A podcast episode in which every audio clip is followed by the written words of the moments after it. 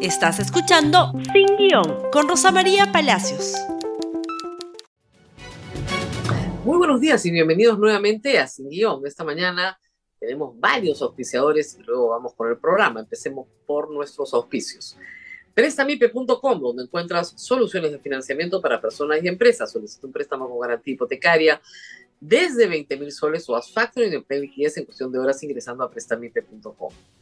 Cambio Seguro, casa de cambio digital registrada en la SBS. Cambia dólares y soles por internet desde su web o aplicativo. Usa el código promocional sin guion y obtén un descuento en tu primera operación. Cambio seguro, fácil, económico y súper seguro. Hay mil razones para estudiar y con Brilla es fácil. Entra en www.brillaperú.com.pe. Encuentra nuestras tiendas, recoge el equipo que necesitas y utiliza tu crédito al instante de hasta 7 mil soles sin papeleo ni historial crediticio. Con Brilla es fácil. Descubre cómo Cuavi protege a las familias y comunidades con sus protocolos de respuesta ante emergencias relacionadas con el gas natural desde el monitoreo continuo de la red de distribución hasta la organización de simulacros de emergencia en colaboración con Defensa Civil y autoridades locales. Este video llega con el auspicio de Coavi, una empresa de Promigas. El gas natural desempeña un papel fundamental en la vida de numerosas familias. Coavi estableció una serie de protocolos de respuesta ante emergencias para salvaguardar la seguridad de las personas en todo momento.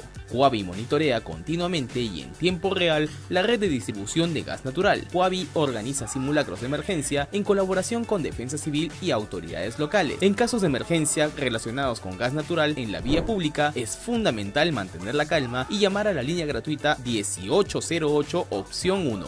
Huavi responderá enviando una cuadrilla para evaluar la situación y garantizar la seguridad de todos los involucrados. Asimismo, es importante reportar cualquier actividad sospechosa que pueda representar un riesgo para la seguridad de todos. La seguridad de las familias y la comunidad es la prioridad de Coavi. Muy bien, y tenemos que hablar en primer término de los presidentes. Ayer ha sido un día en que Dina Boluarte y Alberto Fujimori han dado declaraciones en simultáneo. Y hay que decir que en algunos casos, pues, se relacionan. Empecemos con Dina Boluarte. ¿Qué dijo sobre su hermano Nicanor ayer? Es uno de los temas que a ella particularmente le preocupan. Normalmente no contesta cuando no le gusta contestar, pero de su hermano contesta siempre. Respalda contrataciones de amigos de su hermano. De hecho, mi hermano no es funcionario y por lo tanto esas personas están contratadas por sus méritos. Mi hermano no tiene nada que ver en su contratación. Escuchemos directamente lo que ella dijo. En diversos canales.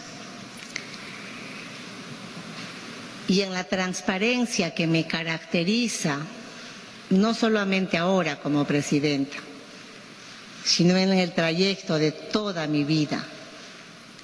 Voy a decir por enésima vez, el señor Nicanor Boluarte Segarra no es funcionario del Estado. Las personas en mención, ustedes pueden verificar en la plataforma de cada ministerio, califican dentro de los perfiles que cada ministerio solicita. Y en específico, el secretario general del despacho presidencial califica sobremanera en el perfil para el cual se desempeña. Sería bueno también que vean cuál es el desempeño de los profesionales no solamente que lo acuñen a una amistad que tuviese con el señor Nicanor Boluarte Segarra. El señor Nicanor Boluarte Segarra, en su trayecto de vida profesional, más de 25 años, ha trabajado por diversos ministerios en los que conoció a cientos de profesionales técnicos,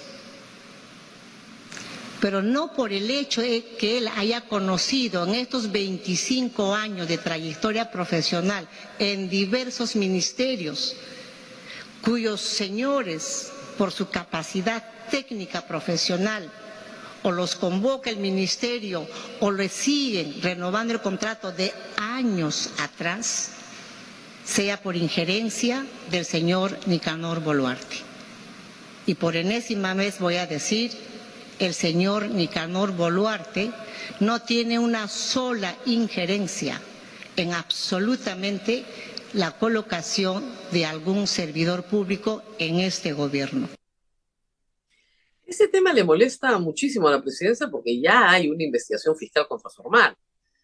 Eh, y lo que sabemos los periodistas es que su hermano sí tiene bastante injerencia en lo que ella hace. En todo caso, tiene que explicar algo que es muy extraño. Resulta que este último informe de Latina habla de cuatro personas que sí efectivamente pueden haberlo conocido en Sencico y luego continuar una carrera dentro de la administración pública es lo normal. Hay gente que desarrolla toda su vida profesional dentro de la administración pública. Pero el problema es que estas cuatro personas, además de jugar pichanga con el señor Nicanor Boluarte Segarra, que lo ha repetido siete veces la señora presidenta, eh, consiguen trabajo ahí donde está cerca Dina Boluarte. Qué raro, ¿no? O en el MIDIS, cuando ella era ministra, o en Palacio de Gobierno. Eso no es una trayectoria de gente que hace sus carreras de muy antiguo, que les renuevan el contrato. No.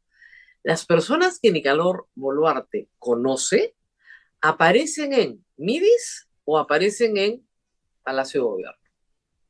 ¿No le parece rarito? Es raro, ¿no?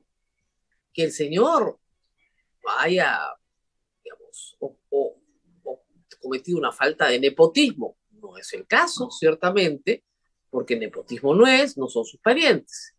Que las personas tengan cualidades, seguramente las deben tener. Pero es bien raro, reitero, que los que juegan pichanga con él, que eran sus amigos de Sencico, ahora resulten o en el MIDIS o en Palacio de Gobierno. ¿no? no aparecen en educación, economía, en la dirección regional. No, no, no, no. no. Ahí en uno o en el otro. Eso fue lo que es rarito. Y no son los únicos. En tiempos de Pedro Castillo, esto se tuvo que combatir con ferocidad. Tiempos en los cuales la señora Dina Boluarte era ministra. Y su ministerio no fue un lugar donde la gente entraba por concurso público, ¿no es cierto? Entonces que se sincere, pues, son personal de confianza porque su hermano los ha conocido y los ha recomendado sería más fácil, ¿no? Arranca su discurso más con una frase que es mortal para Dina Boluarte, con la transparencia que me ha caracterizado. Esa es justamente la característica que no tiene. Cuando tienes 49 muertos por proyectil de arma de fuego y te crees la mamá del Perú, justamente es que no tienes ninguna transparencia. Sobre eso también habló. ¿Qué dijo sobre ser la mamá del Perú? es el cariño que le quiero poner. No, no, no. Un momentito. Yo reitero lo que les dije ayer. Cuando un mandatario infantiliza a la ciudadanía, le niega el derecho a ser ciudadano. Una madre puede ser una madre severa porque el niño no sabe lo que es lo mejor para sí mismo. Eso es exactamente lo que nos dijo ayer. Y si se trata de cariño, tendría que tener algún cariño por la gente que está muerta bajo su administración. Ella ha llegado a decir, como lo recuerda hoy, un artículo muy bueno de Coqui Bruce eh, que la compara con Medea. Ella ha llegado a decir que la gente se mató sola. Ella lo llegó a decir. ¿Quién los ha matado? Se mataron ellos mismos.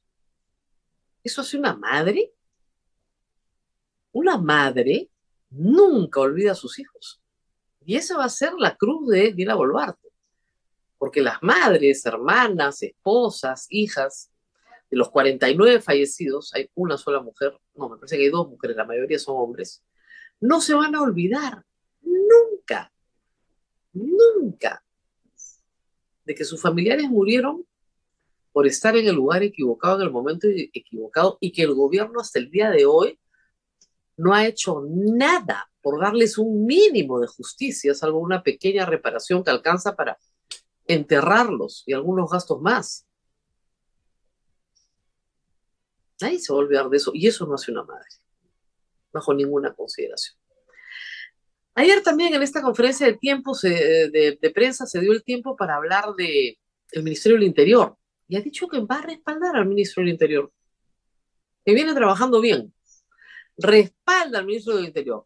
¿Por qué? Porque ha dicho que para qué lo van a cambiar si ya tendría el cuarto ministro del Interior, que no pueden estar cambiándolos a cada rato. Tiene razón.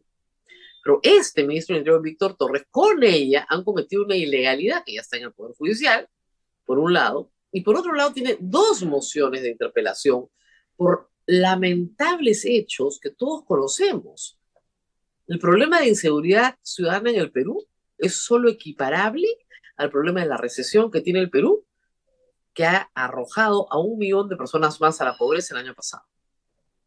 Según análisis independientes, la pobreza en el Perú ha pasado a fines de 2023 al 30.5% de la población. Esa es la situación de nuestra madre. Y en ese contexto, mantener al ministro del Interior parece suicida, como lo era mantener al ministro de Economía. Cierto es que ha cambiado muchos ministros del Interior, pero podría nombrar a uno bueno para que le dure bastante y para que todos nosotros podamos respirar un poco más tranquilos. Pero bien, ayer Dina Boluarte no fue la única que habló. Ayer se montó un operativo, bien burdo, la verdad, pero bueno, en fin, que pretendía ser espontáneo. Llevaron a Alberto Fujimori con oxígeno y todo al Jockey Plaza, a que se encuentre con la gente, a que se dé un baño de popularidad en el centro comercial más caro de Lima. Bueno, lo hubieran llevado a Plaza Norte, ¿no? No, lo llevaron al Jockey Plaza. Y ahí, súbitamente, de la nada, porque así son las cosas, apareció un reportero de Willax y le hizo una entrevista. Miren ustedes, y nos reveló esta noticia. Por favor. Gobierno de Dina Boluarte continuará hasta el 2026. Fuerza Popular y el Fujimorismo así lo han acordado. Listo. El pacto de facto por primera vez se hace realidad en boca de Alberto Fujimori un hombre que está indultado por razones humanitarias, supuestamente arrepentido de sus delitos, y que está en una situación grave porque va a morir muy pronto, desde el 2017 hasta el 2024. Se da el tiempo de ir al Jockey Plaza, un sitio peligroso para la salud, hay que decirlo, porque una persona que tiene un problema de salud no se va a, papuchar con la gente, ¿no? Hay mucha bacteria, mucho microbio por una persona mayor, pero en fin, parece que no importó. Y se tomaron sus selfies, estuvieron muy contentos. Eh, el señor Fujimori, además de convalidar y sostener al gobierno de Dina Boluarte, se dio tiempo para hablar de otras cosas. Pero lo que interesa es lo que viene.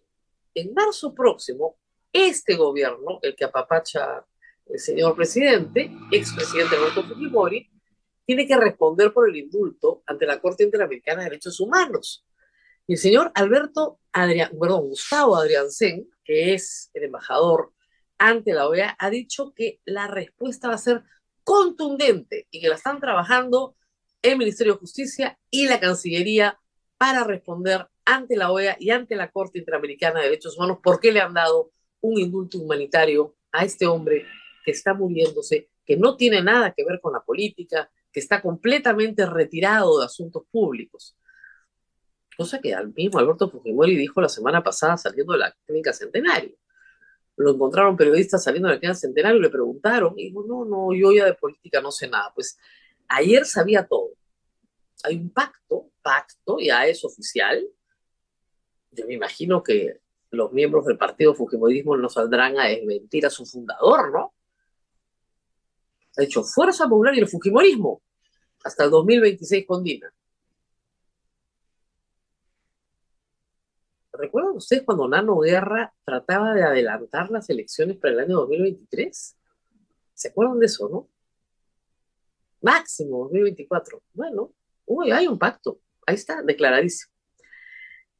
Pero dijo algo más grave. Le preguntaron por Montesinos. Y él señaló que Montesinos hizo muy bien su trabajo. Muy bien su trabajo. Le preguntaron cuál trabajo. Su trabajo de inteligencia. Si lo hizo muy bien, y él estaba informado de que lo hizo muy bien, Montesinos se acaba de declarar culpable en el caso Pativilca. Por lo tanto, Alberto Fujimori sabía absolutamente todo, dado que Montesinos lo hizo muy bien.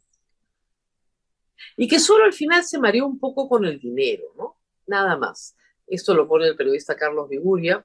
Sin asentir que Vladimiro Montesinos es corrupto, Alberto Fujimori, el referente de Fuerza Popular, dice que solo cometió errores. Un poco que se le subió el dinero al final. Se le subió el dinero. Vamos a recordar un poquito, ¿no?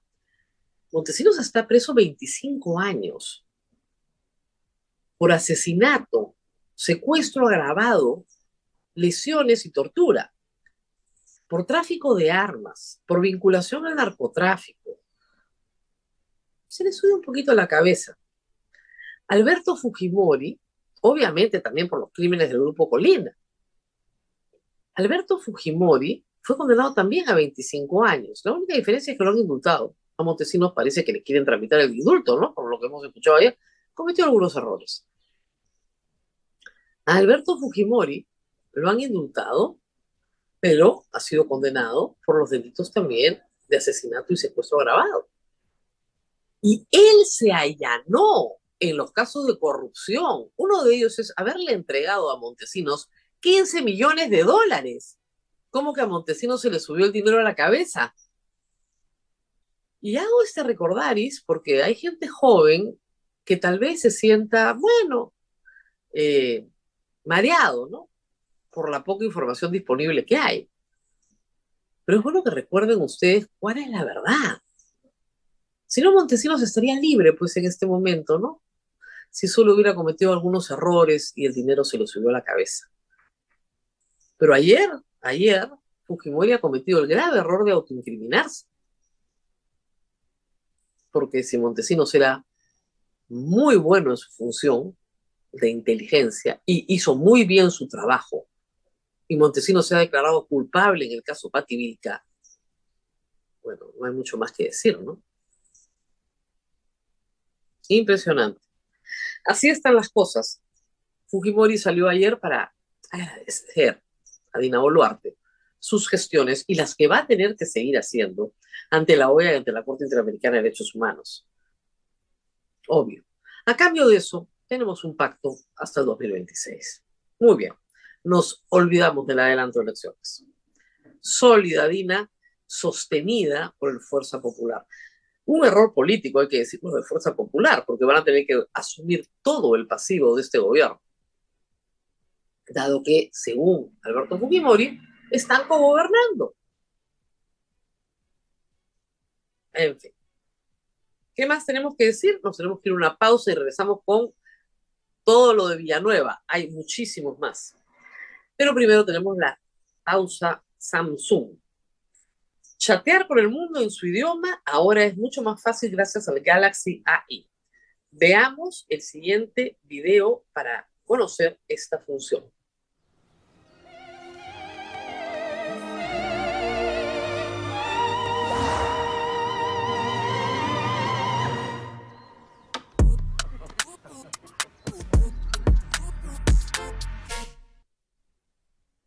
Y bueno, empezaron los comunicados de aquellos que lo niegan todo respecto a Villanueva. Primer comunicado, el de Pablo Sánchez como fiscal supremo, donde dice que incluso se reserva el derecho de denunciarlo, ¿no es cierto? Pero ha dicho que niega y rechaza por tendenciosas, guiadas por resentimientos y odios sin acreditación alguna, las declaraciones vertidas por el testigo Jaime Villanueva. Eh, él ha dicho que jamás, jamás se atrevería a pedirle favores contrarios a la ley a nadie. Bueno, ¿de qué se trata esto? Lo que ha dicho Villanueva es que Pablo Sánchez más o menos que le desapareció la denuncia de Chinchero a Vizcarra. Lo que sí es verdad es que Pablo Sánchez votó del, Ministerio Público a, a Villanueva. Primero lo puso como secretario general, lo sacó de la Secretaría General, luego lo mandó a la escuela, que es un poquito como un carrito menor, ¿no? Bastante menor, y de ahí lo votó el 2018. De ahí la palabra resentimiento en el comunicado. Y el otro ha sido ayer también el expresidente del Congreso, José Williams. Acá está. José Williams también ha sacado su propio comunicado negando todo. Es falso que haya solicitado la presentación de una denuncia constitucional contra seis congresistas de Acción Popular a cambio de votos para inhabilitar a la ex fiscal Zoraida Ábalos. La denuncia del Ministerio Público de dichos congresistas estaba aún en la Fiscalía. Eh, podía seguir su trámite y ser efectiva a su tiempo. No he tenido injerencia o interés alguno en adelantar o retrasar dichas investigaciones y los grupos parlamentarios que votaron en el Pleno a favor de la inhabilitación ya se habían manifestado en el sentido de su voto, tanto en la subcomisión de acusaciones constitucionales como en la comisión permanente, como finalmente sucedió en el Pleno. No era necesaria mi participación, no tengo control y autoridad sobre las bancadas. Pero sobre lo que sí tiene Williams control y autoridad es sobre qué se vota en el Pleno, en qué momento se vota en el Pleno. Eso no dice en su comunicado, por si acaso. ¿Quién más lo niega todo? Lo siguiente, por favor.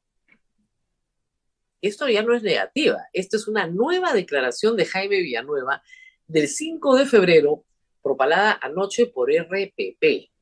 Hemos conocido de Villanueva, por si acaso, una declaración del 30 de enero, tal vez la más completa que hemos visto, 23 páginas, una del 24 de enero por fragmentos, una del 8 de febrero por fragmentos, este domingo en Cuarto Poder, y esta por fragmentos también en RPP, eh, en el programa Las Cosas Como Son. Le preguntan sobre Emma Benavides, y esto es muy interesante, vamos a leer rapidito. Yo al inicio hablé con Uriel, ah, se está hablando del, fiscal Uriel Terán, Terán. Habré hablado dos o tres veces, dos, perdón, dos o tres o cuatro veces con él por el tema de la investigación. Patricia me pidió que hable con él, pues a Uriel lo conozco desde que estaba en la escuela y visitaba el equipo. Habré hablado tres o cuatro veces y el tema era que tenía que pedir el sobreseimiento de la investigación. Ese es el tema. Ya luego Patricio despachaba directamente con él y coordinaba. Recuerdo que había un tema que requería de la coordinación internacional y ella lo coordinaba con el doctor Rebas. Creo que se trataba de la declaración de un detenido que no llegó, no se llegó a ubicar. Recuerdo que lo llamaba y que subía y que despachaba varias veces ese tema con él. Luego, en febrero del 2023, Terán, Uriel Terán, pide que el sobreseimiento desde octubre ya estaba listo, ¿no? Para pedir el sobreseimiento, solo que estaba buscando el momento oportuno y se presenta en febrero aprovechando el tema de las protestas que hubo por los muertos y luego ya Patricia coordinaba con Terán y nos mencionaba que coordinaba con el señor juez Checkley, pues tenía información cuándo serían las audiencias, nos preguntaba cuál iba a ser el mejor momento para que se den las audiencias del tema de la hermana. Y ella nos mencionaba también que como lo tenía a Checkley, porque Terán también tenía una investigación contra él por un caso de Piura cuando él era juez ahí. Es decir, toda la coordinación para, una vez que sacaron a Betsabe Revilla, colocaron al juez, al fiscal Uriel Terán, este pida el archivamiento de todo el caso, eso es un sobrecimiento, que no se hacía. Lo tenía listo, pero esperaron, esperaron a las muertes. Hechos que tenía que investigar la propia fiscalía, por supuesto, ¿no? Y cuando todos estábamos distraídos en algo más importante, ahí ya listo, se presenta para que pase el archivo. Y no había de qué preocuparse porque Checkley ya era de ellos. Lo tenían, lo tenían por un casito. Ese era el modus operandi de Patricia Benavide. Tener a la gente por alguna investigación y canjearla a cambio de un interés particular. Lo siguiente, por favor, y último también de ayer, es interesante. Eh, ¿Cuáles fueron las acciones que usted conoce se realizaban? Estaban hablando sobre la hermana. Era lo más probable que iba a suceder. El tema es que ella pidió a Sueño que buscara o le abriera alguna investigación a César San Martín, porque él era el quien iba a resolver de hecho. También me comentó que su mamá, o sea, la mamá de Patricia Benavides, es Emma Vargas de Benavides, ex congresista de la República, fue a hablar con César San Martín, pues él había sido abogado de los papás de Patricia, pues habían tenido una relación con él. Entiendo que el señor San Martín, que el doctor San Martín quedó con la mamá de Patricia con apoyar a Emma, pero la otra era la investigación que había pedido que le abran y no sé bien en qué quedó la investigación. De nuevo, el mismo modus operandi. Conseguir por Patricia Benavides investigaciones para luego decirle yo te la canjeo, o sea, nadie te va a tocar, pero tú me arreglas mi problema mucho detalle en el tema de la hermana en estas declaraciones, uno de los temas que abrió la preocupación de la prensa de investigación, hay que decirlo. Lo primero que llama la atención luego de que Patricia Benavides llegue al poder es la remoción de Betsabe Revilla y que se comprueba que había mentido a la opinión pública, a mí, a los periodistas que le preguntamos, sobre las razones por las cuales se había sacado Betsabe Revilla. Y ahora se conoce con detalle que Patricia Benavides estaba directamente involucrada en exonerar a su hermana de toda responsabilidad en una imputación muy seria, haber recibido dinero para poner en libertad a un narcotraficante. Muy bien, esto ha sido todo por hoy, nos tenemos que despedir, espero que hayan quedado bien al día de lo que está pasando en procesos importantes en el Perú y ahora nos tenemos que ir nuevamente con los auspiciadores. Préstamipe.com, donde encuentra soluciones de financiamiento para personas y empresas. Solicita un préstamo con garantía hipotecaria desde 20 mil soles o haz factoring y obtén liquidez en cuestión de horas ingresando a prestamipe.com. Cambio seguro, casa de cambio digital registrada en la SBS. Cambia dólares y soles por internet desde su web o aplicativo. Usa el código promocional sin guion y obtén un descuento en tu primera operación. Cambio seguro, fácil, económico y súper seguro. Hay mil razones para estudiar y con Brilla es fácil. Entra en www.brillaperú.com.pe, encuentra nuestras tiendas, escoge el equipo que necesitas y utiliza tu crédito al instante de hasta 7 mil soles sin papeleo ni historial crediticio con Brilla. Con Brilla es fácil. Muy bien, ahora sí nos despedimos. No se olviden de compartir este programa. Nos vemos nuevamente el día de mañana. Hasta pronto.